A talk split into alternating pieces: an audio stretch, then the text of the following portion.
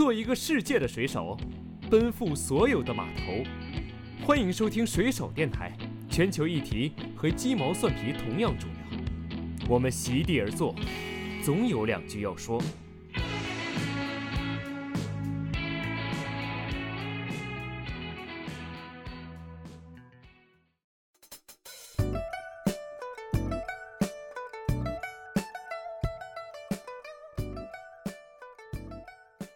他说：“城市山水不只吸引人类，几乎每座城市的形成过程都伴随着人和动物的共同选择。”我觉得他是某种层面当代的这种很合格的知识分子的状态，就是他有自己很专业的知识。那与此同时，其实他也有一个非常就是关怀社会或者外外界的这样的一颗心，然后他一直在不停的为一个议题去做很多的尝试和发声。我发现古人类在一百八十万年前就到了那些区域，在一百万年前、七十万年前，包括现在我们的晚期智人又在一万八千年前、一万年前，都在反复的使用这些河谷区域。所以那一瞬间，我在想，哎呀，那其实，在漫长的历史时期，动物的需求跟人的需求又有什么不同呢？后来我发现，不管怎么说，这个塑料危害自然了，怎么怎么着，大家都不 care。但是我一旦说，哎，你这塑料，你可能会因为塑料污染，你可能会摄入多少微塑料的时候，大家一下就紧张了。归原田居说：“久在樊笼里，复得反自然。”但某种层面上，其实我觉得王放老师，包括很多的这种做城市生物多样性的人，他们在做的工作，其实就是让所谓的城市它从樊笼变成自然。你可能，你当然你在写字楼里边，你觉得很闭塞，但是你踏出来的那一步。就完全可以，就是你就进入到自然，城市跟自然是可以是在一个场域的呃一个状态。所以野生动物保护不再是一个政府主导的事情，市民也可以参与，社会机构也可以参与，然后对大家都可以在自己的专业范围之内，然后在上海城市做自己力所能及的事情。我觉得生生物多样性保护只有社会关注和社会参与，才会是更长远的。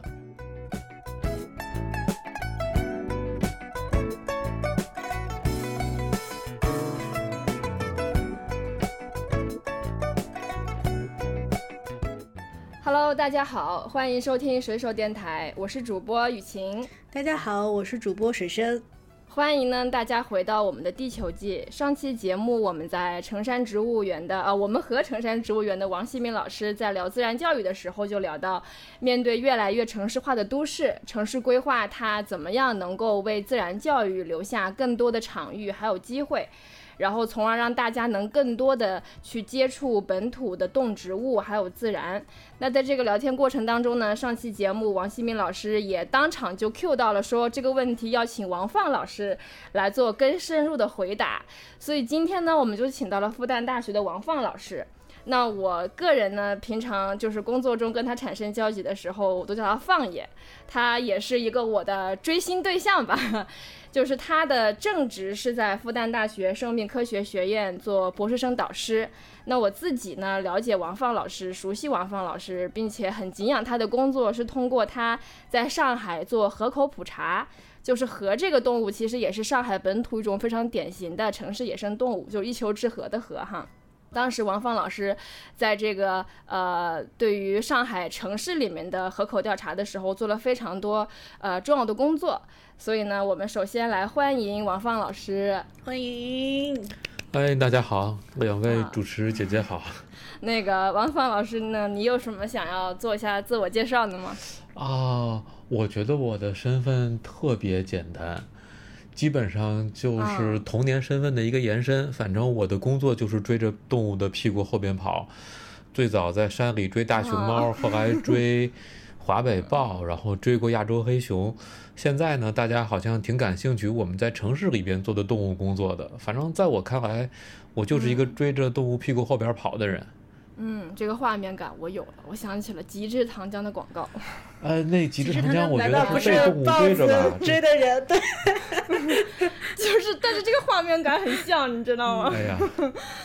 好吧，没有那么威猛。嗯，然后，那其实我我之前啊，就是我个人开始敬仰和追星王放老师的开始呢，是我自己在做这个城市野生动物展览的时候呢，我看到一句话，他说城市山水不只吸引人类，几乎每座城市的形成过程都伴随着人和动物的共同选择。你看这境界，这也是人与野生动物共存的自然基础。所以失去它们，这个它们是城市野生动物，人类几乎不可避免的要面对更多蚊虫的传播的疫病、减产的农田和小的动植物，而城市生态系统呢，也将遭受几十倍、上百倍的损失。所以这句话呢，他当时对我启发很大，因为其实我自己，我童年也是一个。特别特别喜欢动物，然后特别特别喜欢达尔文，然后问我想干什么，我说我想当动物学家的这样一个人，只是我没有没有追着动物屁股后面追成功，但是现在也在从事类似的工作。但其实这句话是一下把我从对于在这个呃纯野生环境哈，像什么大山里面、森林里面、雨林里面那些野生动物的这个关注，一下就聚焦在了城市野生动物上。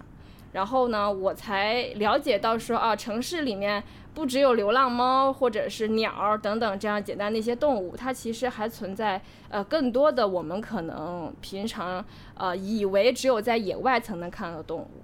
所以我们最开始也是想来跟王放老师一起来聊一聊，就是呃研究野生动物，就是野外的和城市的这两种场域，它的研究经历有什么不同吗？我其实想先问一个问题，那个刚才说的那段话是我说的，是吗？对啊。哦，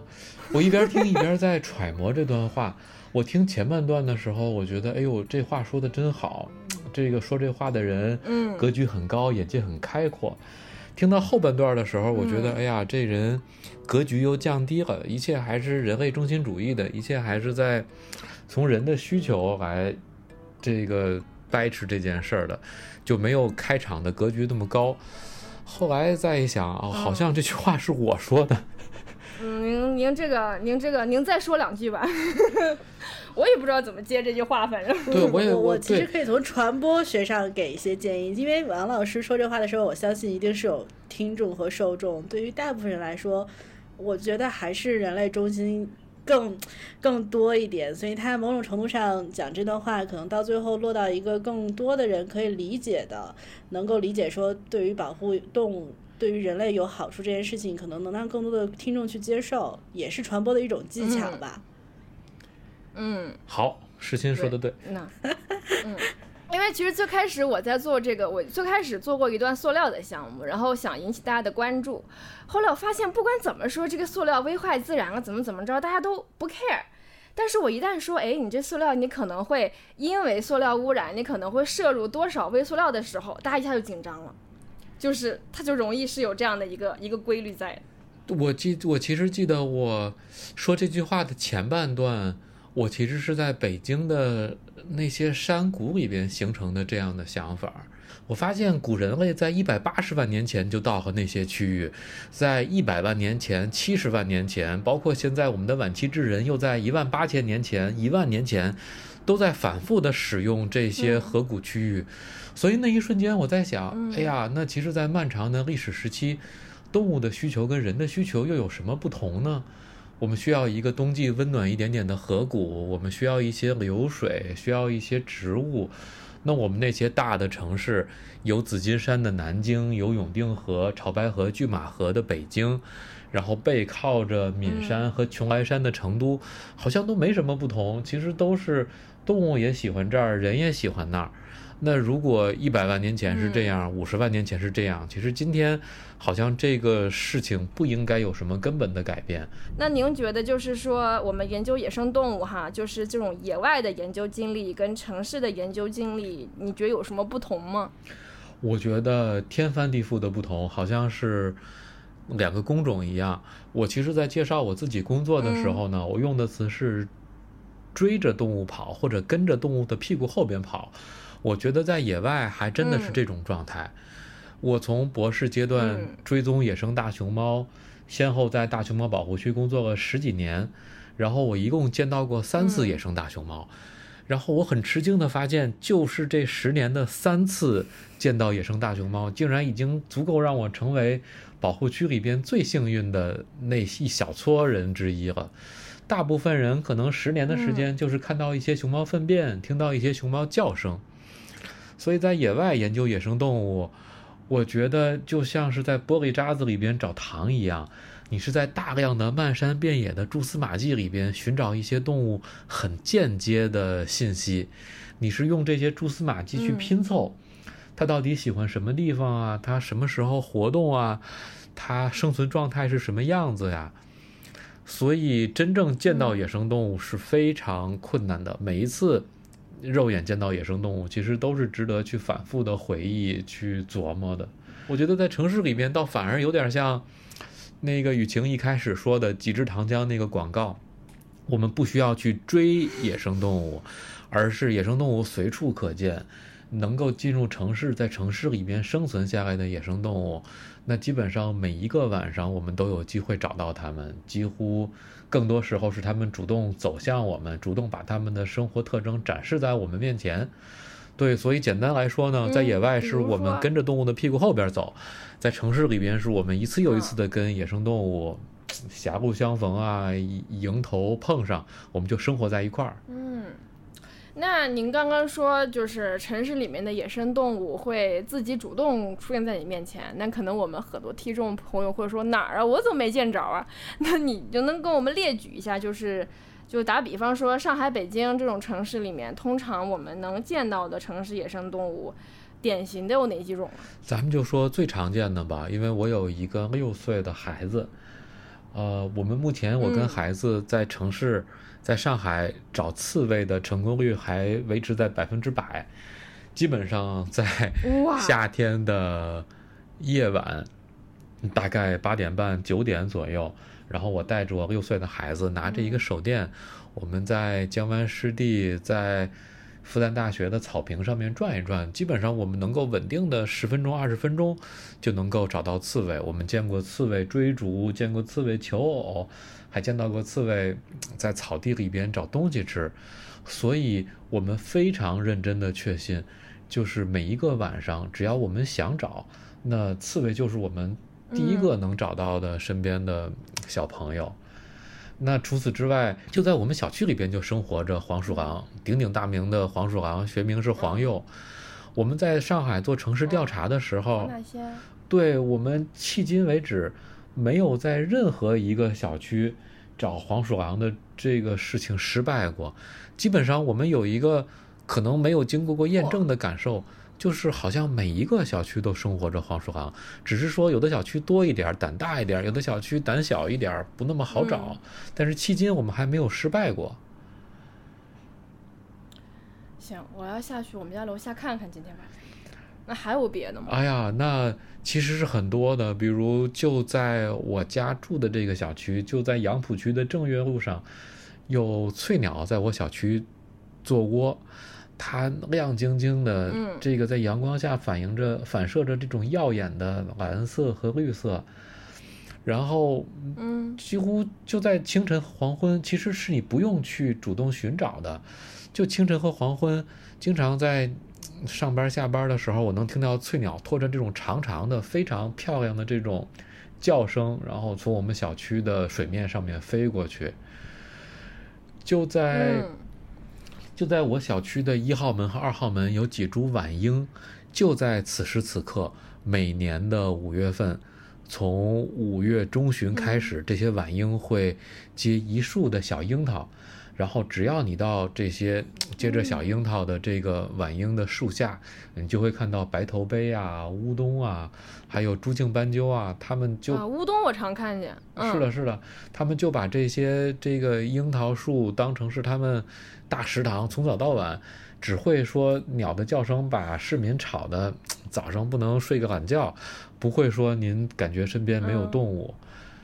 那像您刚刚说了这么多城市当中的野生动物，像我自己常看见的哈，还有就是朱颈斑鸠，这个是我们小区最多的。我们小区最多就是朱颈斑鸠跟乌冬。那你觉得就是近年来我们整个这个城市野生动物的状况，比如说它的数量啊、种类啊、生存现状啊，跟您研究过过往的对比，你觉得这个对比它反映了动物它们就城市野生动物它在这个进程的过程当中，它有什么变化吗？嗯，我它的习我觉得这还是很重要的一个问题。但首先，咱们把这个问题稍微掰扯一下。您刚才用的词儿是进程，我觉得我想把这个词换成嗯回程。我觉得两个关键信息，第一个关键信息是我确实有感觉，就是最近的这五年、十年，城市动物在变多，更容易被看到，而且它们嗯分布在更多的地方。但是还有第二个感觉，就是即便在最近的五年、十年，城市动物变多了，但是跟二三十年前相比，这个数量还是少得可怜。所以，其实他们在我们城市大兴土木、城市快速扩张的过程之中，很多动物都从城市消失了。但是，确实在最近的五年、十年，很多动物重新回到我们城市。我之所以愿意掰扯一下这个用词呢，我觉得还是因为，就是我觉得还是有一个这个基本的认识，就是他们不是闯入者，他们是一个重新回到这个城市的长期的定居者。我觉得这是他们身份的一个嗯定位吧。所以他们甚至可能是原住民，我们可能是那个 入侵者。对，人本来是这主人，我们鸠占鹊巢，人类就是。是的，因为上海其实有一些老先生，比如华东师范大学的盛和林先生，我很吃惊地发现，他们在八十年代、在九十年代写的上海城市的动物里边，会发现豹猫好像到处都是，然后小灵猫这些今天的国家一级保护动物，在三十年前。其实，在市民晚上出去倒个垃圾啊，市民晚上在小河沟旁边钓个鱼，拿一个脸盆一扣就能扣到一只今天的国家一级保护动物，所以曾曾经在城市里边野生动物的数量是非常大的。嗯，这这其实就是就是我小时候，我为什么我会说到他是回来呢？因为其实我小时候可能就是生活在一个城市已经已经大兴土木了。其实我小时候在城市里面见到的野生动物就是十分有限的，像我见到黄鼠狼，我我个人哈，我自己在城市里面见到黄鼠狼，还是我一七年，然后当时是从美国回北京工作的时候，然后我才在城市里面看见黄鼠狼，然后我当时就跟发现了新大陆一样，在我们小区下面嗷嗷叫，然后我说我看见了黄鼠狼，黄鼠狼，然后在那叫着。因为确实我我我小的时候，我的生长环境当中，可能看见的野生动物真的就只有一些很基础的鸟类啊，然后昆虫啊这些，就城市里面的哈。就是如果想看点就是不一样的动物的话，就可能还得到山里边或者郊区去才能看到。啊，对，咱们虽然说着说着又跑题了，但是就顺着这个话题再多说几句哈。我其实有一个特别强烈的感受，就是我觉得大家觉得身边没有野生动物，是因为不会看，是因为大部分人好像还没学会怎么看到动物。而其实野生动物很多情况下不是被看到的，他们是被听到的，甚至是被感受到的。这么说是一个玄学哈，但是特别典型的例子其实就是去年上海的封城，从四月一号不能出小区，一直到五月一号，然后五月一号能在小区里边活动了，还是不能够对四月一号不能出家门，一直到五月一号，然后五月一号还是不能出小区。所以我印象特别深的是，从五月一号之后，大家能够在小区里边活动，我就变成了我们小区的孩子王。然后我天天屁股后边跟着四五个小朋友，大概从四岁到六七岁不等。然后小野给你招来的吗，对，大家也大家也不知道能干什么。对，就跟着这个怪叔叔看动物吧。你想，一个小区，嗯孩子们都觉得自己很了解小区，天天转都转遍了。但是我第一天带孩子们去看翠鸟，第二天带他们去看乌冬和乌冬宝宝，然后带他们在黑天之后去找黄鼠狼，去找小刺猬，然后尝试在小区外边听松鼠的叫声。我其实觉得，嗯到后来这些孩子们一个一个的都变成了自己小区的野生动物守护神，甚至还会维持秩序，不能抓青蛙，不能去这个鸟鸟妈妈带小鸟的地树下边去大声的惊扰它们。所以我当时其实我的感受是没人带，就是如果我们从小能够多一点点这样的自然教育，知道我们怎么听到它们的声音，怎么在树下就看到它们活动的痕迹，看到一些不起眼的小洞。其实如果能看到这些东西的话，那真的是野生动物无处不在。其实我觉得王芳老师聊得非常非常的好，因为确实。哎，其实就是再插一句，王新民老师太喜欢你这样的自然教育者了，就喜欢这种怪叔叔，你知道吗？其实我我我个人是觉得，呃，因为我们小区有条河，所以其实能够经常看到的是白鹭，还有夜鹭。就是夜鹭经常会在我晚上去小区玩滑板的时候，会吓我一跳，突然之间就呲楞一下在我面前窜过去。那其实我们刚刚聊了这么多。好像在小区里面突然之间就变出来了这些个野生动物。那您作为一个小区里面的怪叔叔，以及多年追着这种就是动物跑的这么一个人，那你觉得就是这种前后的变化，它它反映了就是动物的某种需求的变化，还是我们城市的某种变化？就是让他们又重新回到城里来，以及他们重新回到城里来之后。他们的习性，他们的选择，跟之前会有一些改变吗？我觉得雨晴老师其实已经把这两个回答的都很清楚了。那我尝试揣摩一下，再扩扩展一下哈。呃，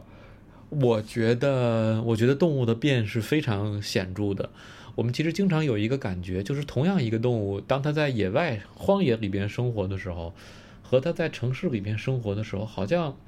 变得会让我们不认识，好像一个动物变成了两个截然不同的物种一样。要不然，咱们就用这个分布在上海的这个一丘之貉的貉作为例子来说一说得了。嗯，行啊。啊，比如在野外，这个传统上面，人们说河是一种山地丘陵动物，它是生活在有小山的地方的。但是在上海这样一个只有蛇山、天马山才有小山的地方，其实河变成了平原物种，一望无际的小区，然后非常平坦的学校或者是厂房，河可以开开心心的在里边找到自己的栖息地。然后在野外呢，人们认为所有教科书里边都写着河是一种独居动物，那这个“独居”这两个词其实是很有含义的，它守卫自己的领地，如果有别的河。闯入领地，它会驱赶，它会愤怒，然后它不会平常这个一堆河聚到一块儿唠唠家常啊，一块儿这个互相梳理毛发呀这些行为。但是到了城市里边，我们发现一个很小的小区可能有三四个河的家庭，我们发现。他们彼此挨得很近，但是互相容忍。容忍。我们甚至发现一些非常高级的社会行为，已经超越了容忍。比如说，比如我们发现同一只小河，它在四月份出生之后，到五月六月的时候，它可能同时在三个、两个、三个母河的肚子上面吃奶。那既有它的妈妈，可能也有它的姨或者它的其他的亲戚，就是他们已经变成了一个河的小社会。我帮你带孩子，我帮你，不成村儿了吗？对，我帮你保护孩子，我甚至还帮你给孩子喂奶。这种这成精了。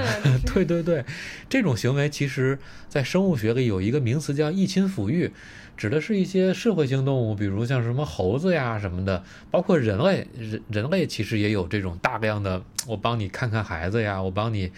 带孩子找点东西吃。但是和一个独居的动物在上海这个城市里边已经出现了这样的变化，其他的变化还有很多很多，比如它夜行性动物变成了日行性动物，因为城市里边白天人少，大家都去上班，那我干脆白天活动好了。再比如说它在荒野，它去挖洞抓老鼠，它去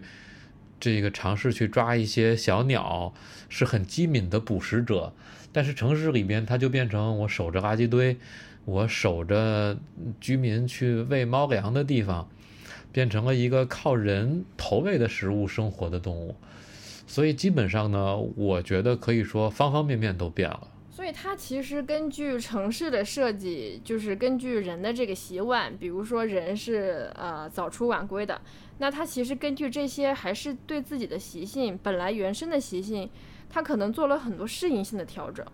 因为我之前还听说，就是这个山水自然保护中心他们在上海的那办公室附近还有一个河厕所，就是说，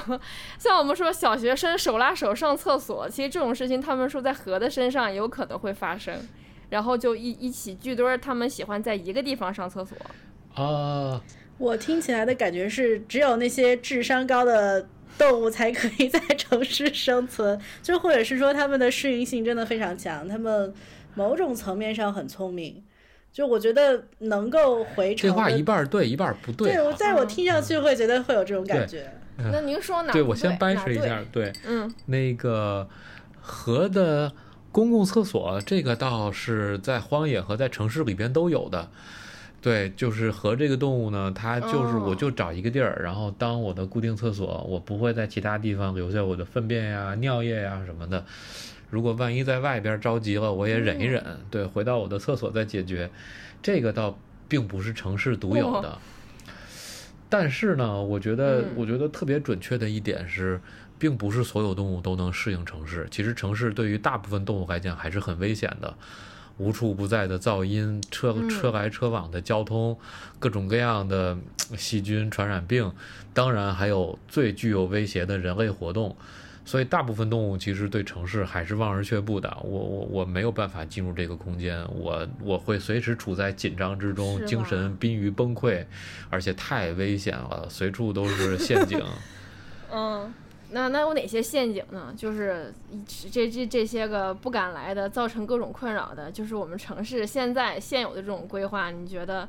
给这种野生动物，它主要会面临哪些陷阱和挑战呢？比如说，我觉得公共交通就是非常显著的一个陷阱。这个野生动物，你怎么能够学会先看左后看右呢？你是不是有机会学会 要？过这个宽阔马路的时候，还能看一下红绿灯，看一下交通指示系统。很多动物其实一旦运动起来，或者一旦紧张，它会丧失思考能力。没有任何不敬的意思，但是比如那些吃草的鹿啊，就是特别典型的一个例子。就城市里面的交通，其实对于大部分动物就是难以忍受的，灯光。城市里面的灯光其实会让动物暴露在根本不应该暴露的这种黑夜环境里边。之所以很多动物选择在深夜活动，就是喜欢躲藏。但是城市好像让它们失去了很多躲藏的机会。再比如噪音，其实持续存在的噪音对于很多动物来讲是非常烦躁的一个干扰。他们会尽快离开噪音，然后选择在，因为当噪音存在的时候，就意味着。他们会感觉到，哎呀，我听不到捕食者靠近的声音了，我听不到，我没有办法判断身边是不是存在威胁了，所以有噪音的环境，可能很多胆小的动物都会跑开。再比如人类，对，其实很多动物在心目中深深刻着对于人类的恐惧。当我看到人类的时候，那这个地方一定不是我能够去觅食饮水，更不用说我要把这个地方作为我繁殖的场所了。所以我想，所有这些其实对于很多动物都是特别大的一个阻碍。他们看到城市会天然的觉得，那别想了，这个地方不是我应该待的。如果这个城市进一步的扩张，那我赶紧搬家好了。那像像刚刚您举的这些例子，就是我确实非常的认可。但是其实我们也会看到，有一些动物其实，在城市里面过得很滋润。比如说哈，鸭科的动物，俗称鸭科大佬嘛，对吧？就是他们在城市里面过得肥肥胖胖的，然后还能够聚众欺负流浪猫什么的。那你觉得，就是所以说，其实动物它其实看待城市也是分种类的，是吗？就是并不是说，呃，所有的野生动物都讨厌城市，或者所有的都特别喜欢城市。啊，可能觉得有些可能觉得是个大食堂，对吧？这什么都有，垃圾堆里面可香了。嗯，比如说像我们之前在美国看到一些呃 raccoon 啊，还有松鼠啊，他们特别喜欢翻垃圾堆。但是有些，比如说像你刚刚讲到的这些，他们可能就觉得城市是一个让他望而却步的地方。所以野生动物看待城市是也是这种分，就是分人，分人，他们也是分种类的，是吗？分狗、分狐狸、分猫的。呃，我、嗯因为如果要科学上展开说，我觉得会有点无趣。但是那个如果嗯要用最简单的口语化的语言来描述的时候呢，我觉得我们其实有一两个特征，我们就能够迅速的判断这个动物有没有可能适应城市。比如第一个特征是嗯学习能力。好奇心和学习能力听起来是非常拟人的一个词哈，能懂能懂看左还是看右的那种。对，看左还是看右，其实就真的体现在，比如刚才说到的鸦科大佬，那日本的这个嗯鸦鸦科的动物，其实就被证明它，比如它找到了坚果，自己不容易打开，嗯然后它就会在红灯的时候跑过去把这个把坚果丢在马十字路口，然后等着绿灯的时候，这车来车呀往把这坚果压碎，然后等到下一个红灯的时候再飞过去吃。哇塞，这个这个我还是头一次听。对，同样的例子，其实在北美也被注意到了。那个，比如说郊狼 coyote，coyote 在芝加哥就被反复的被证实，它是会看交通灯的。就是即便是在深夜，他要过一个马路的时候，他也不是低头直接过，他甚至不不单纯是看左看右，他是先抬头看交通灯，然后发现红灯的时候，他就会更放松，直接就穿过去了。如果发现是绿灯，那即便短时间内没有车，他也会更认真的去研究这个路口，然后才会经过。这个都是非常棒的特质，学习能力。啊，那还有什么别的能力吗？呃，再有就是适应能力。其实在，在我们生态学生会把动物分成有就有不同的分类嘛。那其实根据适应能力，其实我们会把动物分成叫 specialist 和 generalist。如果翻译成中文呢，就是这个特化种和泛化种。像大熊猫啊这种吃嗯竹子的动物，对，嗯像雪豹这种在高原上面的动物，它生活的环境就很特有。但是你说松鼠什么都能吃，野猪呃什么地方都能够生存下来，待着。对，或者你说像那个赤狐啊、浣熊啊，也是什么都能吃，什么地方都能够凑合，而且情绪也都嗯很稳定。你给我点儿灯光，给我一些噪音，或者你给我一个安静的环境，我我我我都可以适应，情绪很镇定。我觉得这种适应能力其实是野生动物适应城市的一个非常重要的特征。那如果你既能够适应不同的环境，你又能够快速的学习这个环境，学习，甚至你还能表现出一定的好奇心和探索精神，那这不升职就是他了吗？是的，所以对不急眼，那个很淡定，这些都是城市动物的特点。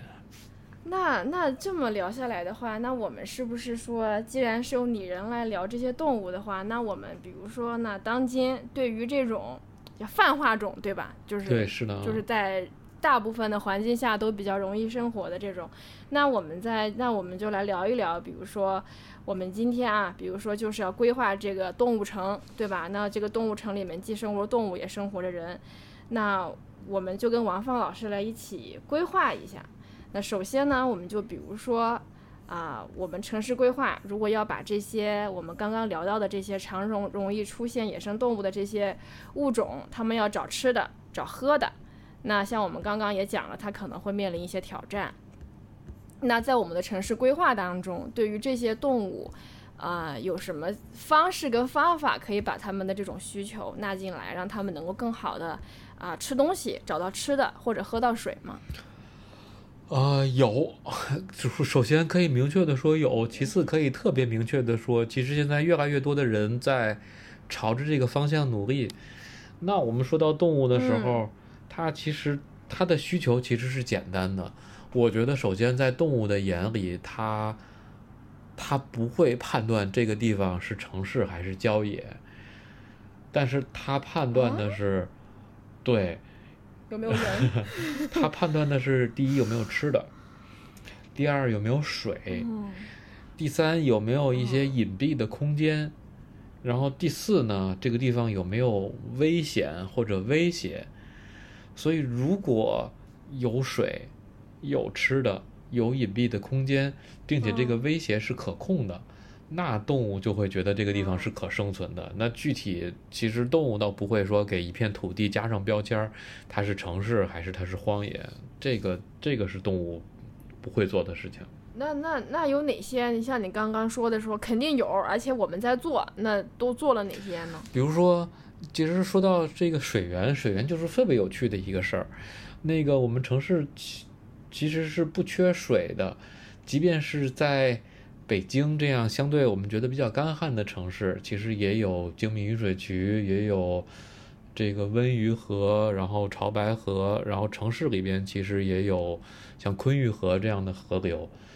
但是城市的水嗯确实是有一个很大的问题，就是对于野生动物来讲，城市嗯大量的水是无效水，能看得见，但是摸不着。嗯，为什么呢？捞月亮。嗯，特别典 特别典型的一个例子，对，其实有点像猴子捞月亮这故事很好？就是说猴子接近不了这个水，他们得一只挂在另一只的身上，然后挂成一个长的梯子，才能够去水里碰一下这个水。啊城市里边大量的水面都是这种猴子捞月亮的水面，啊我们用城市规划的名词呢，就叫这个水体是固化的，啊有直上直下的堤岸，然后人站在堤岸上边手扶着水泥的护栏和这个钢筋铁索的这个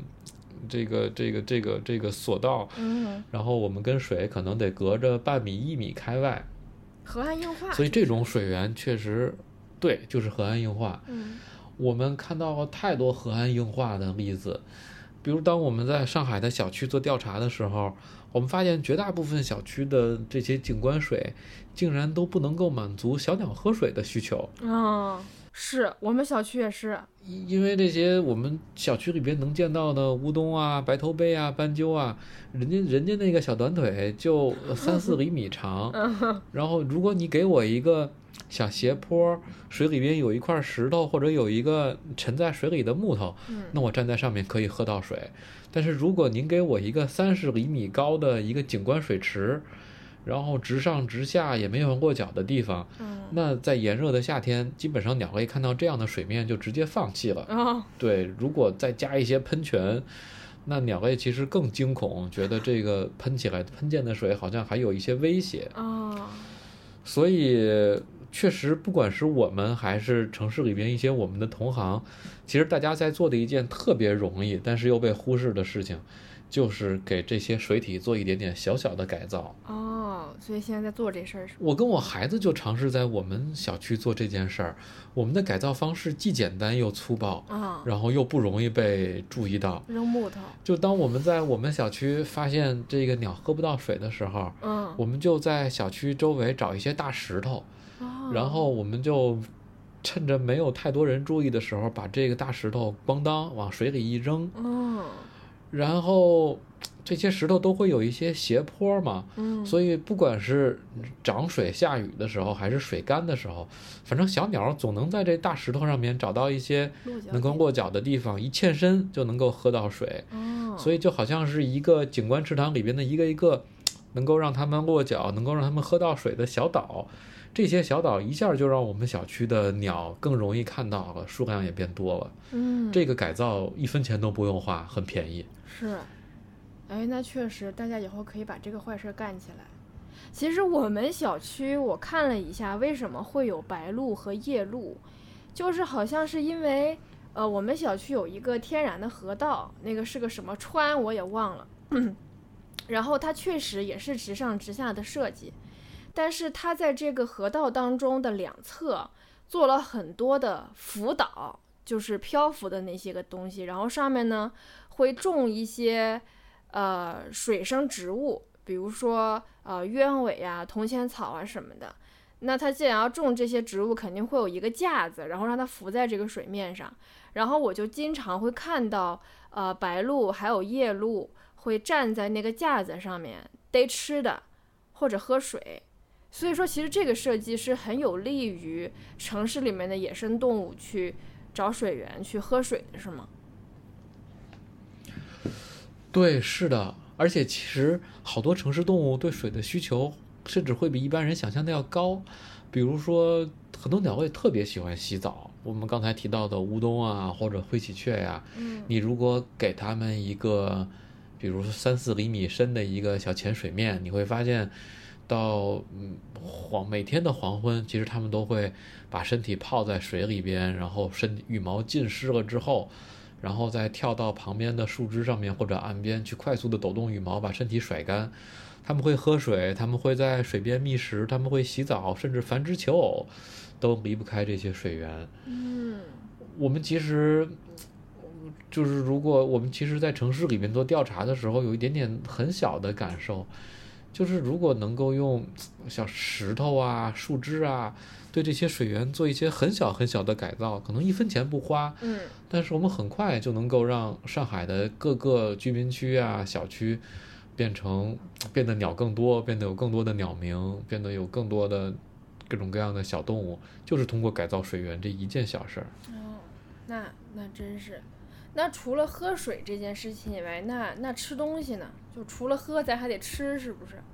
那有什么办法嗯可以让他们能够有更好的食源？吃东西这件事儿其实跟人的需求也是有关的，啊，呃，倒不是说人得跟着嗯动物屁股后边一块儿吃这些他什吃什么我吃什么啊。对对对，当然这事儿也不是完全不行，但是但是更多的时候，其实是我们在尝试给动物和人共同规划一点点很有趣的空间。嗯比如说我们刚才提到了晚樱这个例子，我们都特别喜欢的樱花，好像它是可以结一些呃很甜美多汁的果子给鸟类吃的。然后我们上海其实有很漂亮的这种园林植物，比如说红叶李，它结的这个小红果子看着就像李子一样。这个红叶李，松鼠也喜欢吃，然后鸟类也喜欢吃，然后掉在地上河也喜欢吃。比如我们特别漂亮的景观植物银杏，它秋天有黄叶，然后银杏掉在地上的白果呢，其实是漫长的冬天这个一丘之貉的貉特别喜欢的食物，而它还喜欢南酸枣啊，喜欢这个拐枣啊，这些其实都是我们园林植物，所以在给野生动物提供食源的这个过程，其实我们还真的特别认真的把我们人喜欢什么植物跟野生动物喜欢什么植物融合到一块儿了。哦，就种他们喜欢吃的。嗯，举点例子，比如说我们人在城市里边喜欢什么呢？我们特别喜欢这个花园，我们特别喜欢一年四季身边能够看到各种不同的野花儿，嗯所以我们就开始在比如后滩公园儿啊，或者杨浦滨江绿地啊这些地方给蝴蝶规划花园儿。那其实它的目标就是我们人在黄浦江边上散步的时候，能够一年四季看到不同的野花儿。但是具体是看到哪些种类，我们人可能并不在意。啊但是你既然同样是种花儿，那与其说我们粗暴的引进一些南美的植物或者非洲的植物，嗯不如我们看一看，比如上海的紫花地丁，看一看上海的桔梗，或者看一看上海的其他的乡土植物，然后我们把这些上海的蝴蝶、上海的蜜蜂喜欢的乡土植物，就种在市民平常去游憩的这些滨江绿地，这样市民也高兴，然后这些蜜蜂、蝴蝶也高兴，我们就管这些花园叫做蝴蝶花园。哎，我特别同意这个。哎，我前段时间看到我们楼下的那个花坛，就是又开始翻腾了，就是它每年都要种一波绣球，种的绣球还就是同一种绣球，但是它就是得把去年种过的翻起来扔掉，然后再种一波。我觉得其实这个想法就不错，因为。呃，之前的两期节目吧，无论是跟王新明老师聊，还是跟在前面一个专注于乡土植物的这样的一个呃创始人聊，好像都会讲到这个乡土植物的恢复。就是我们之前老是喜欢种一些什么郁金香啊、这那什么的，但是其实如果我们可以更多的把乡土的植物种到我们的城市园林绿化当中去，它其实也是一种基于自然的解决方案，对不对？是的，是的，我我对，但我其实听完，我特别想问王芳老师一个问题，就是我觉得您说的特别轻松，但事实上我自己听完，我觉得不会这么容易吧？就是就我们需要，比如更多的蝴蝶花园，或者需要种更多的可能人和动物都会喜欢的树，就是带就是果树这样的我觉得不是您上嘴皮的 碰下嘴皮就可以实现的，对吗？就是您在实际的工作中怎么样实现呢？嗯，其实这个会回到我们一开始说的那个话题，就是我是研究野生动物的，然后我们关心自然生态，但是确实真的去跟市民或者去跟城市的这些建设决策部门打交道的时候，很多时候我们需要去用从人的视角来去推动这件事，去描述这件事儿。对，比如比如您提到。那我们种蝴蝶花园可能并不容易，所以我们可能很难。我们说，哎，我们要给蝴蝶和蜜蜂恢复一个花园，但是我们可以说，我们反正你们既然要做滨江的建设，那我们给你提供一些解决方案。这个解决方案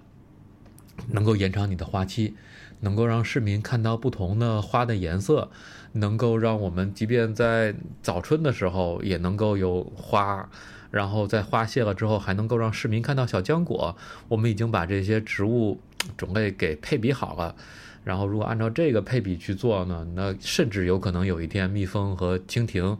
这些漂亮的蝴蝶都会更多的飞在这个滨江。所以我们确实尝试用人能够接受的语言，用用人类的审美来尝试推动生物多样性在城市里边的恢复。嗯。所以，对，所以其实我们开了一些单子，我觉得甚至可以用向上灌口的形式来讲讲这些单子哈。比如，比如，比如，其实我们在城市里边，如果想种一些树，那其实可能对于大部分市民来讲，那这树就是树，树就是一片绿色，我可能并不是那么关心这些树是什么。但是在我们的电脑里边，我们是有这样的单子的。比如说，我们会知道，那九月份的时候结果的树可能会是朴树、栾树，可能会是马瓜木，或者是这个腊梅。但是如果我们要在十二月份还有东西能结果，那我们可能就要去找一找，是不是有女贞构树。如果我们要在五月份的时候就能够让鸟吃掉东吃到东西，那我们可能需要在林下去点缀一些南天竹，或者点缀一些八角金盘。然后，如果我们还想让地面上活动的有一些小鸟，那我们一定要在地上加入紫花地丁，加入一些像狗尾草这样的小的点缀的植物。但是与此同时，那当我们把爬山虎加进来的时候，当我们把芦苇、卫矛、六道木加进来的时候，它们又会在不同的季节。给鸟类、给野生动物提供食物，所以其实我们确实在背后开了这样长长的单子，而且我们有自己的合作伙伴，大家会知道从哪儿能找到这些丰富的树种，这些树种怎么样的去维护。那拿着这个单子，我们又会把它讲成一个跟市民、跟野生动物、跟我们每天的生活有关的故事。所以我觉得确实就像刚才石青说的，需要把这个故事讲得更完整。才有可能推动它落地。我觉得在这个过程之中，可能最需要避免的就是，展示出来我们像呆子一样，我们的心里就是动物，动物，动物，动物。我们要在城市里边保护动物。嗯，可能这种情况是最难推动的。可能。你需要表现出来的状态就是我关心城市的建设，我知道城市的景观规划的原则，我关心市民的需求，我也知道大家希望看到什么。同时，我还要了解动物。那我尝试找到一个机会，把各种不同的需求整合到一块儿。我觉得这个是我们尝试在城市里边学习的。如果回到第一个问题呢，可能也是我们在城市里做工作跟在野外做工作最大的不同之一吧。嗯。因为其实感觉确实感觉在城市里面想要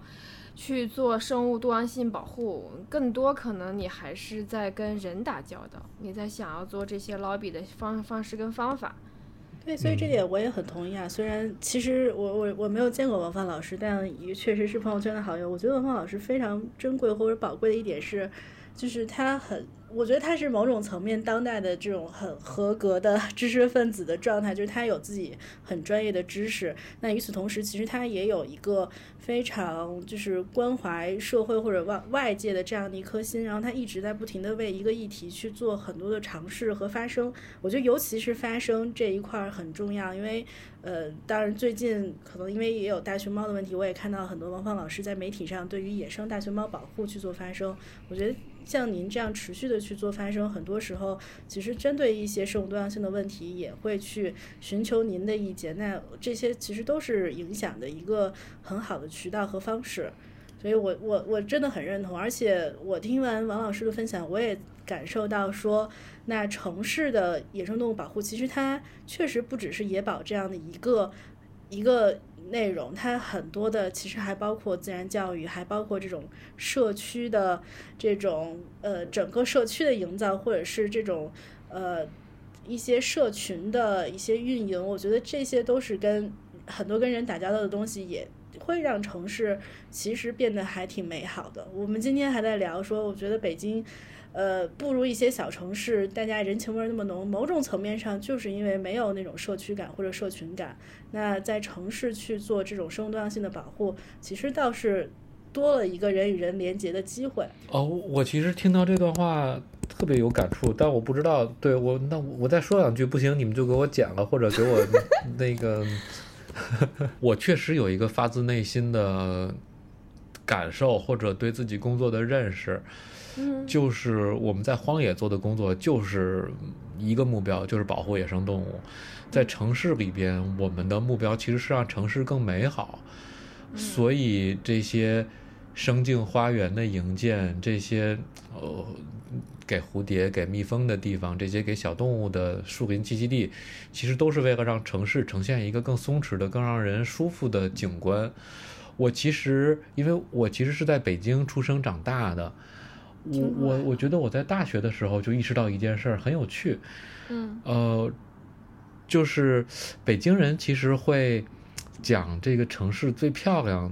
这个从古到今会流传一个叫“燕京八景”的说法，是说的北京最漂亮的八个景色，啊，然后也是一个在蓟门桥的下午，我突然想到，哎呀，那。这个北京代代相传的、口口相传的这个燕京八景，其实都是特别典型的自然跟人类活动的结合。好像它既不是纯粹的荒野，但是也不是纯粹的熙熙攘攘的闹市。比如说蓟门烟树，那蓟门其实是那会儿的小村庄，而它指的是一个在暮霭之下的、在树林掩映之下的小村庄的景象。那玉泉趵突其实指的是能够给北京提供饮水的玉泉山，那边有寺庙，有这个泉水，有村庄，但是讲究的是这些村庄跟山势跟泉水结合到一块儿。居庸叠翠是其实是我们人类，其实是我们市民去守边城的这些长城城墙，然后和树林组合在一起，所以其实。这么看起来，不管是烟台、西照，讲金台、夕照，讲究的是这个我们的城市，然后和夕阳的结合。其实好像真正在城市里边让我们感觉美好的，就是我们天天生活的这些村庄、建筑、人类活动的地方，再加上树林、湿地，再加上雪后初晴，或者再加上一片这个薄雾绵绵的这种暮霭。好像这才是我们想要的城市的样子，有我们的生活，然后也有这些给人松弛感的自然。所以从这个角度来讲，其实我甚至觉得今天我们在城市的一些工作，比如说恢复外环的林带，建一些生物多样性的小花园，或者恢复一些更自然的湿地和树林，其实就好像是把这些。燕京八景或者沪上多少景，就是这些人的生活和自然重新做一些连接。从这个角度讲，我觉得可能这还是我们发自内心的一些对生活、对美的愿望。这段话说的比较文绉绉的哈，但是但是确实是发自内心的一个感受。对，就是城市的环境，单纯的人和单纯的自然都不是我们想要的。但是如果能用某种方式结合，那好像这是更更美好的城市的样子。嗯，其实就是回到那一句，就是人与自然的平衡和谐的相处，是不是？我想是的，我觉得没错，嗯就是刚才，对刚才王老师讲的时候，我就在想，当时陶渊明写他的《归园田居》，说“久在樊笼里，复得返自然”。但某种层面上，其实我觉得王放老师，包括很多的这种做城市生活多样性的人，他们在做的工作，其实就是让。所谓的城市，它从樊笼变成自然。你可能，你当然你在写字楼里边，你觉得很闭塞，但是你踏出来的那一步，就完全可以，就是你就进入到自然。城市跟自然是可以是在一个场域的，嗯呃，一个状态。我觉得这真的是一个很美好的一个、嗯一个愿景吧。所以你们 看，咱们其实一开始说的是野生动物，但是说着说着说成了自然。我我我觉得，在我心中，其实野生动物是一个自然的结果。就是当我们给城市增加了树林、增加了湿地、增加了那些让我们觉得特别放松的自然环境的时候，那野生动物就自己就出现了，嘣的一下，因为动物的适应性、学习能力，因为它们对于自然的审美，它们就出现了。那其实也不用特别额外的去追求某一两种动物或者 追求动物的数量，我觉得我们追求的还是更美好的城市和更多的城市自然。嗯，那我们讲到就是，比如说我们跟就是就是就是自然，我们人跟动物的一个共同选择，那肯定会共同选择我们是住在了城市里面。那像我们对于城市里面一些动物它的栖息地设计的话，啊、它的住所规划上，在城市规划上，我们刚刚说吃嘛，那先说住，那在住所的规划上会有什么样的事情我们可以做，让它的栖息地呀、这方面能够更加呃，让它能够更好的适应城市里面的生活吗？哎呀，这么远的话题都能给重新转回来。雨晴非常厉害，那个，我可以给你们前面全部，嗯，那个，比如说，比如说北京，北京在城市的中央修了一条中央的绿色的轴线，这条轴线甚至可以从故宫的后花园就开始走起，然后这条轴线先后经过了北海、中南海，然后这条轴线跨过了景山公园，这条轴线一直向北跟奥林匹克公园连伸到一块儿，而奥奥林匹克公园又在更远的地方跟这个遥远的燕山连接到了一起，那边有长城，然后还有甚至一直向北，在某一个方向跟草原和大角兴安岭连接。所以其实这种大面积的绿地的连接，给这个城市像增加了一个绿色的走廊带一样。上海建了环城绿化带，所以我们其实是希望用绿色的空间把整个城市，呃，一圈一圈的把它绕起来。而上海还提出了一些特别有趣的城市规划的思路，比如说，我就听到过有一个这样的城市规划的思路，是我们在城市的任何一点，我们站在那儿，我们能够在五百米之内找到一个森林公园或者城市的绿地，或者是哪怕社区公园、口袋花园，五百米之内，我一定要找到这样的一个绿色的空间。所以既有环城绿化带，然后也有五百米一个的绿色的跳板。通过这样的一大一小不同的设计，给野生动物和城市自然提供空间。然后到了南京这样的城市呢，它会有紫金山，会有大面积的城市的绿地，甚至是城市里面的野生动物栖息地。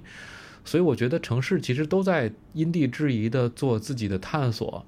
但是这样那样的探索其实都会有一个共同的目标，就是城市里面应该是有大面积的连续的绿色的。然后这个连续的绿色其实也是既为了人，也为野生动物有这个栖息地的。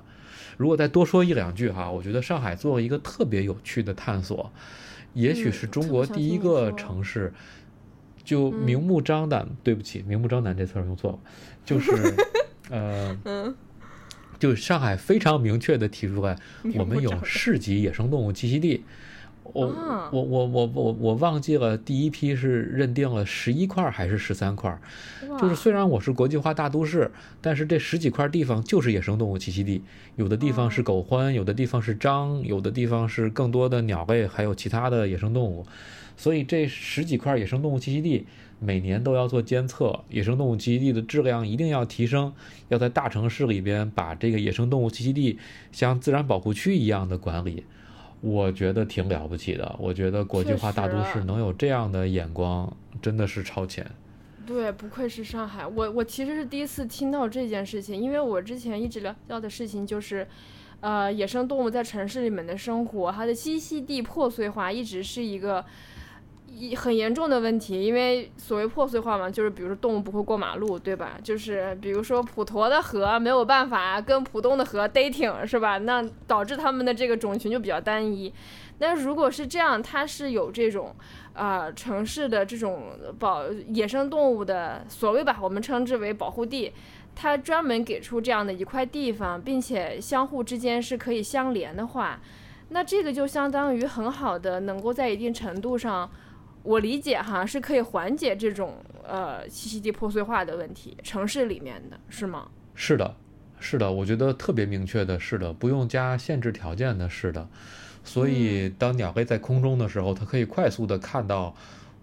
这些城市里边一块一块的绿色的岛屿，它是相隔非常远，还是它能够比较近的连接起来的？然后城市动物其实都有探索精神和学习能力。所以这些动物会不断的在自己生活的场所周围去看看有没有新的栖息地、新的食物、新的水源。所以只要我们建设了这样的土地，就一定会被野生动物发现。我其实你们可能注意到，我们用很多拟人的词哈，学习能力、探索精神、勇敢度，但这些词真的其实是在动物行为学里面的科学名词。比如描述勇敢程度的，就有一个词叫 boldness，就是那种。大无畏的那种精神，我愿意去探索，愿意去学习周围的环境。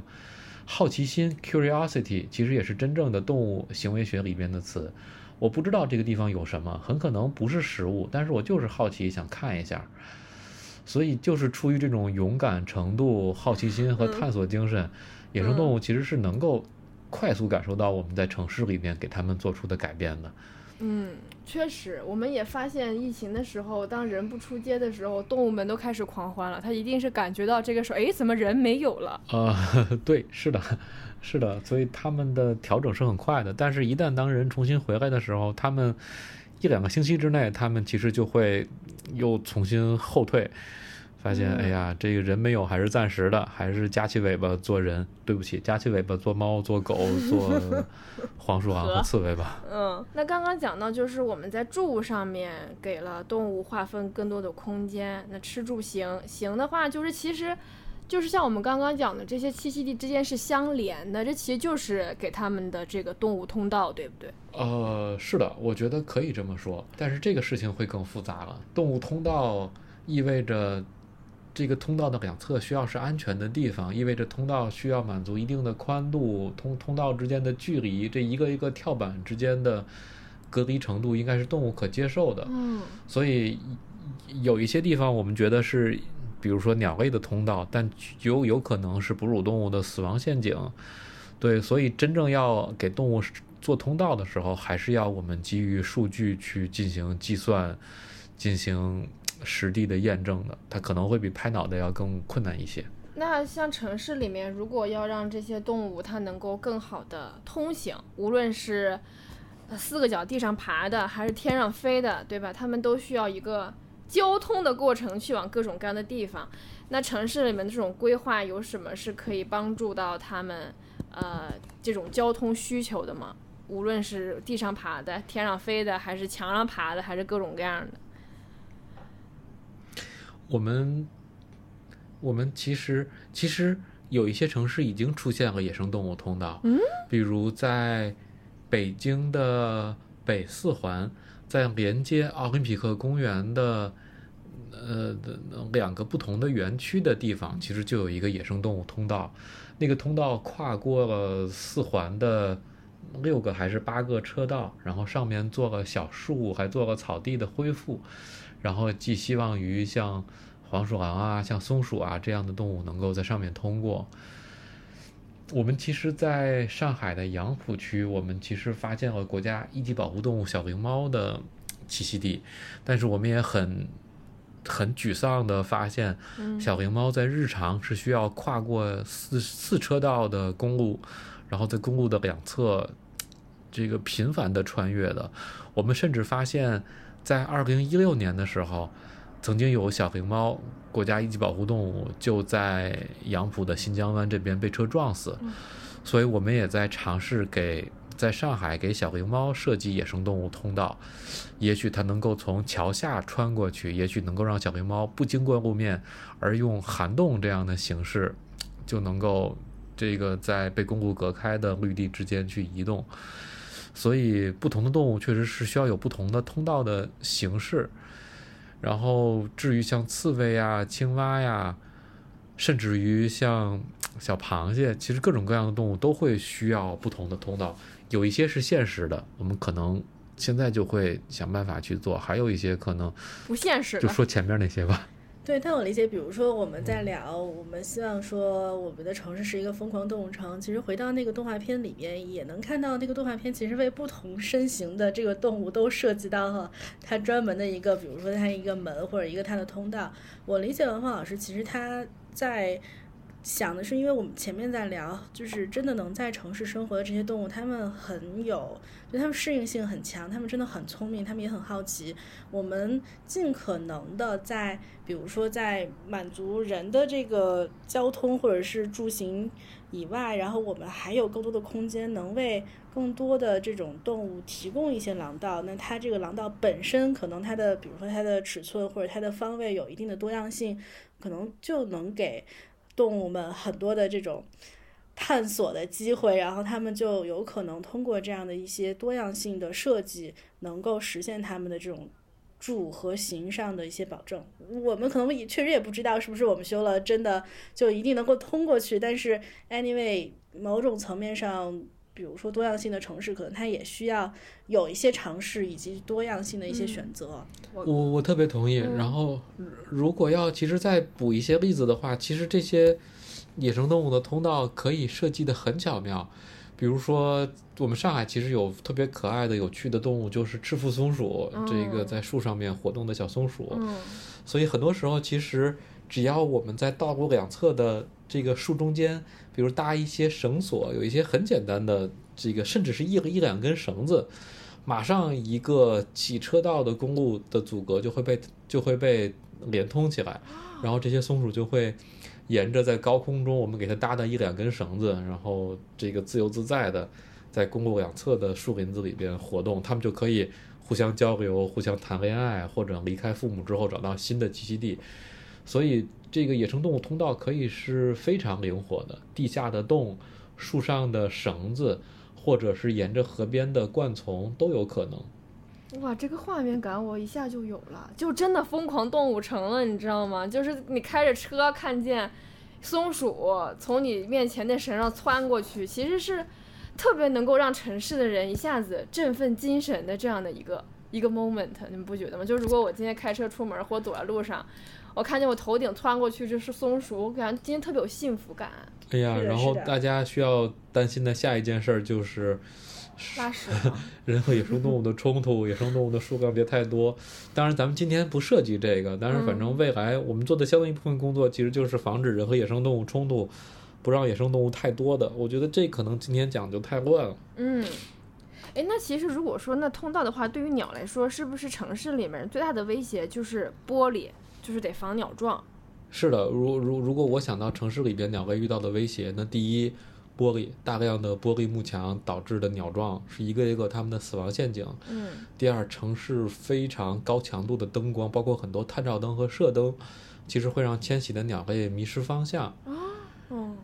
我想这两个其实都是城市给鸟类增加的生存陷阱。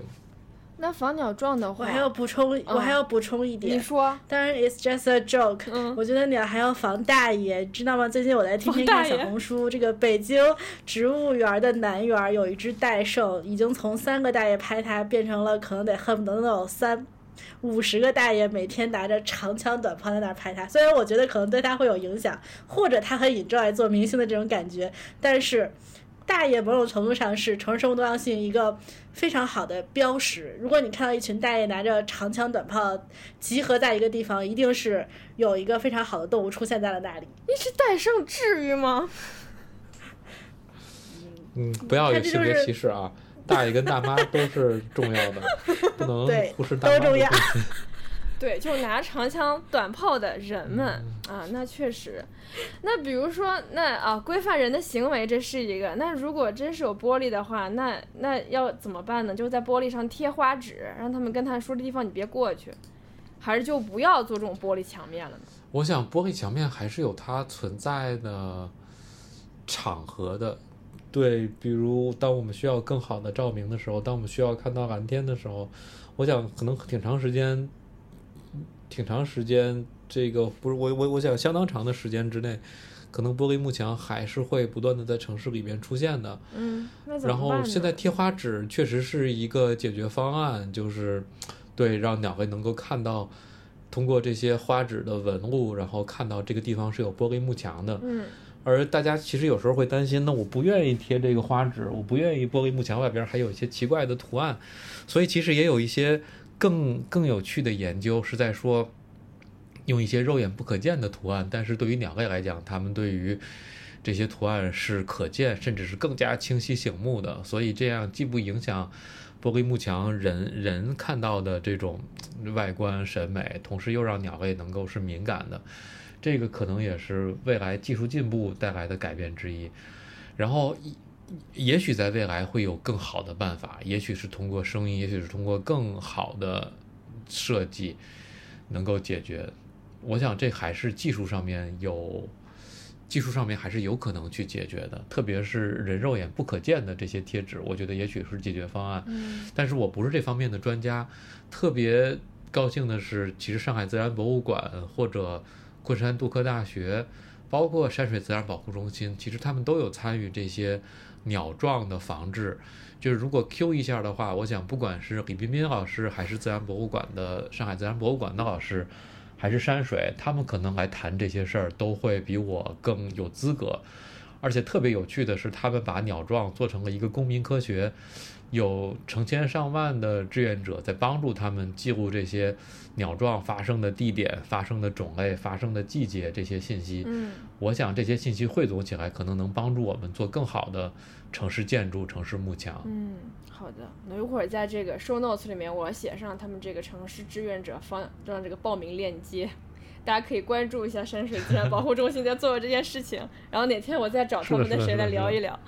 嗯、那行，那吃住行有了，那我们在这个法律法规上呢，对吧？这个疯狂动物城总得是依法制成的，对不对？那现在我前段时间听说有这个上海市野生动物保护条例草案在征集意见，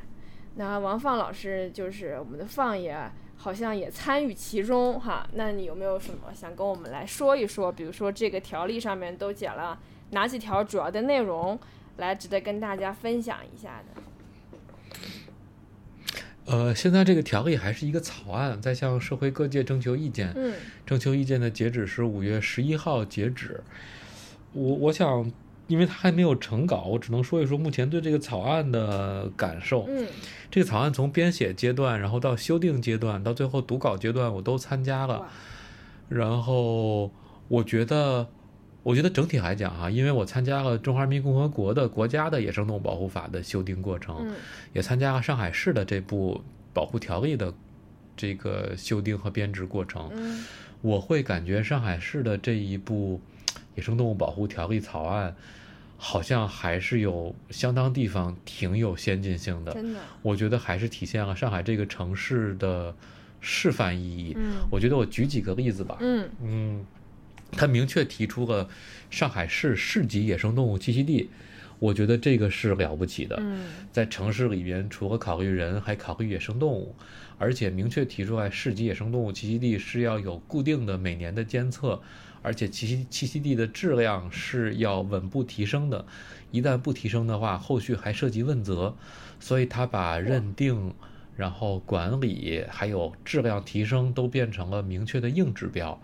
我觉得这个是全国的城市生物多样性保护都是有示范意义的。嗯有几个让我们非常欣喜的点，比如上海的这一部保护条例明确的提出来，要把生态教育，要把上海城市的自然的这些知识加入到中小学的课堂教育之中。我们经常觉得，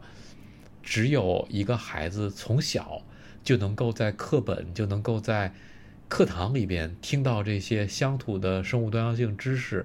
如果从小这些城城市自然的故事就是他成长过程之中的一部分，那他会天然的就有喜爱、有好奇，天然的就会长大，有更大的意愿去保护这些城市的生物多样性和自然。嗯所以我想这一步，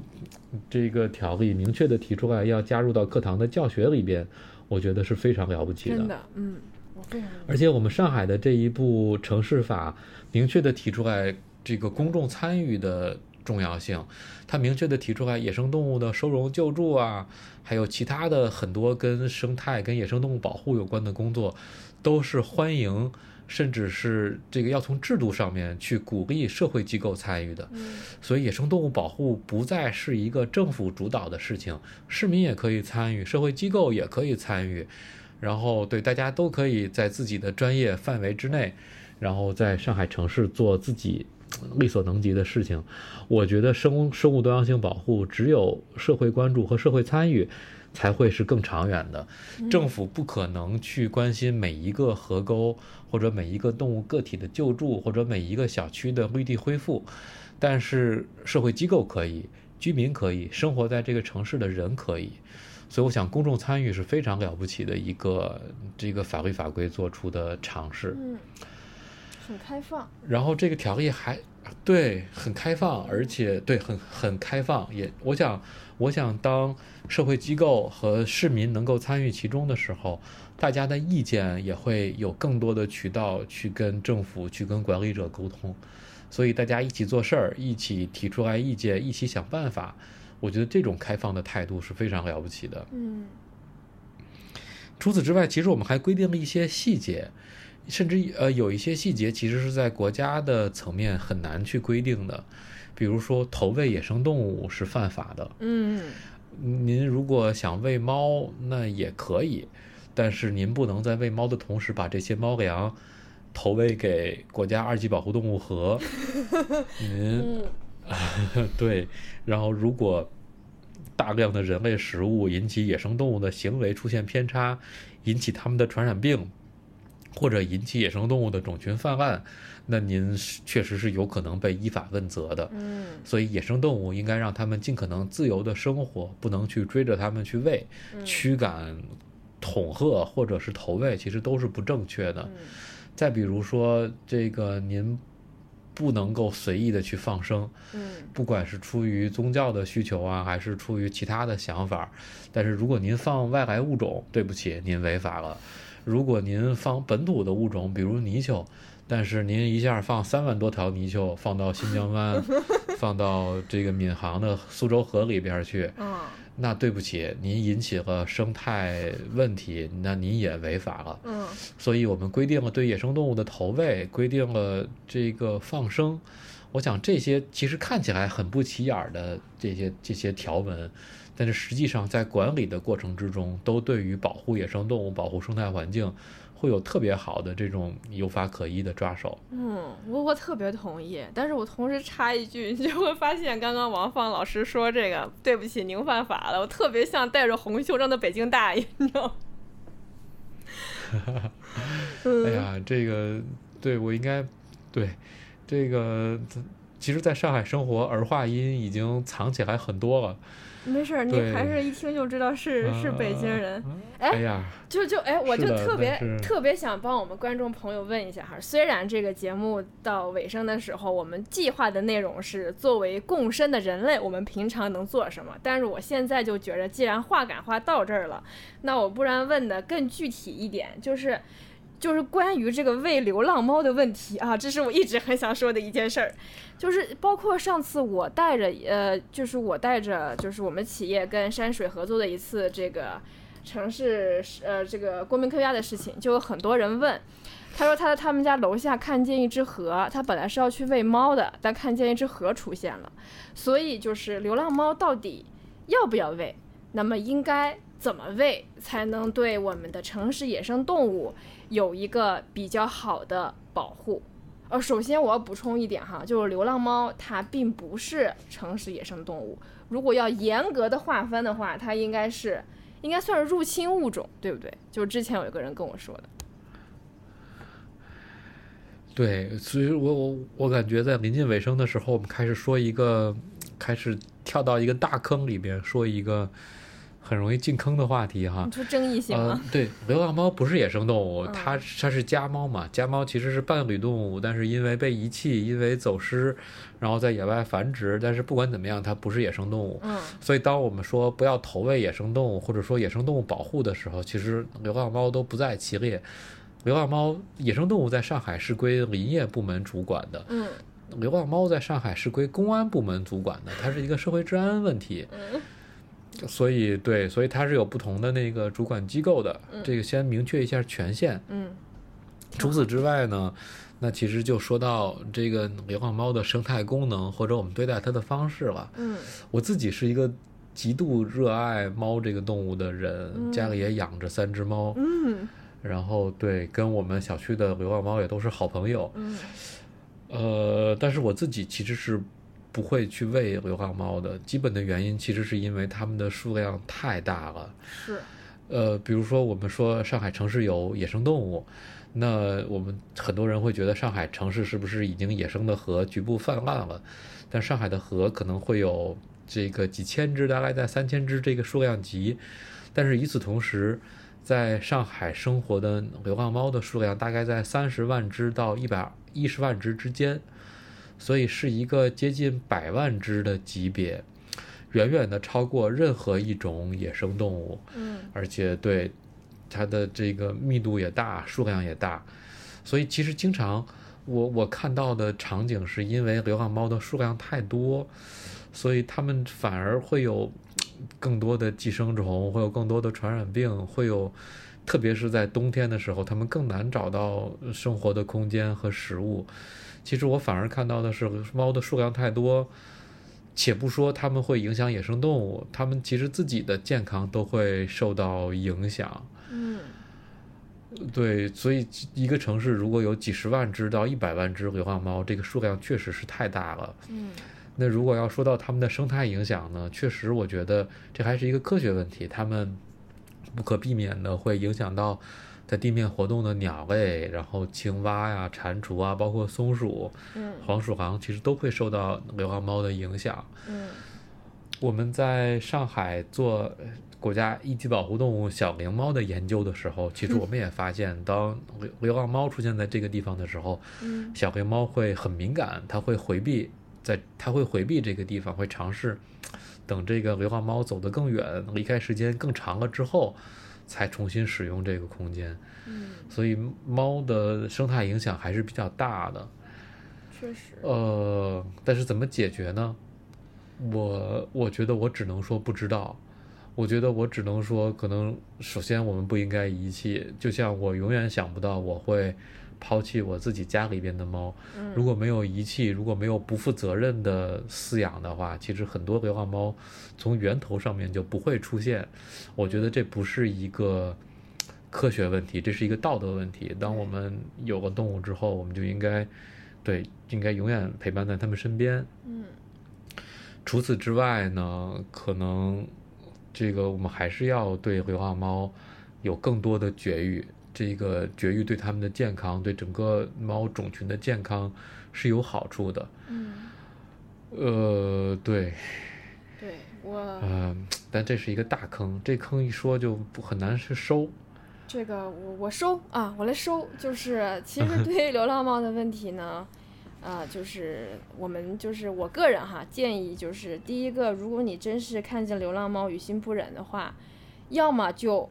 收养了，比如说我们家两只猫，我也是捡的。对，就是然后在自己能力范围内，就是领养代替购买。另一方面呢，就是我们不建议去投喂，因为这个对于他们来说，其实，呃，如果他们生更多小猫的话，但是我们又没有办法对那些小猫负责的话，其实会给他们造成更多的困扰，还有就是更多的小猫在外面受苦受难，可能会更加于心不忍。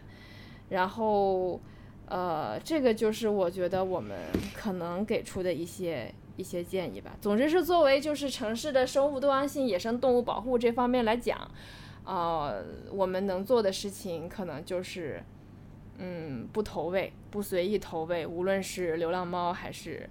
野生动物，对吧？是的，雨晴说的对。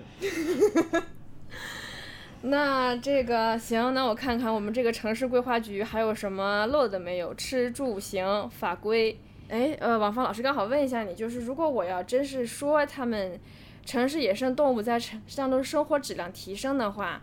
呃，以你现在的这个研究方向，您能说一些，比如说生态修复啊、恢复设计啊这样方向的内容吗？我们其实，在参与城市里边的生态修复，而最有趣的一点就是，这个生态修复其实是，特别主要的一个目标，其实是让市民满意的，但是野生动物也会增加。比如说，我我我想我想举的最有趣的一个例子是，比如长宁区政府、浦东区政府，然后和大自然保护协会和本土的这个环境组织一块做的生境花园，英文叫 Habitat Garden。其实它就是把我们居民社区里边那些以前堆垃圾的地方、堆建材的地方，或者后墙夹缝的一些废弃的土地，嗯，变成一个野生动物能够使用的小花园。所以在哦红旭社区做的生境花园，在联合国的生物多样性公约大会里边被评为了全球典型案例。哇塞，然后在我们上海，在仅仅在长宁区，应该就有超过十五个生境花园，应该在二三年还会有十几个生境花园被建设起来。我其实自己去生境花园，去跟那些市民聊天啊，也去生境花园去看，去帮忙一块儿做设计、做讨论的时候，我最突出的感觉，其实反而不是野生动物变多，而是这些以前废弃的垃圾堆、这些土地被变成漂亮的花园之后，那些社区的啊叔叔阿叔叔和阿姨非常的开心，他们有一种发自内心的自豪感。我们嗯，这个地方上电视了，我们这个地方野生动物和鸟类都非常喜欢。嗯，我们这个地方是小朋友们最喜欢玩儿的地方，我们愿意一天泡在这儿，看看花儿，下下棋，聊聊天儿。然后他们，他们有这个特别棒的志愿者队伍来志愿维护这个生境花园的秩序，不能从里边挖草、挖花儿，然后要随时去做一些植物的补种。所以我亲眼看到的其实是这个社区的质量提升了，大家的幸福感提升了。然后除此之外，好像我们也也有了更多的植物、更多的小微湿地、更多的野生动物栖息地。所以这个真的是一个非常双赢甚至三赢的事情。嗯，我觉得生境花园甚至是上海城市建设的一个名片。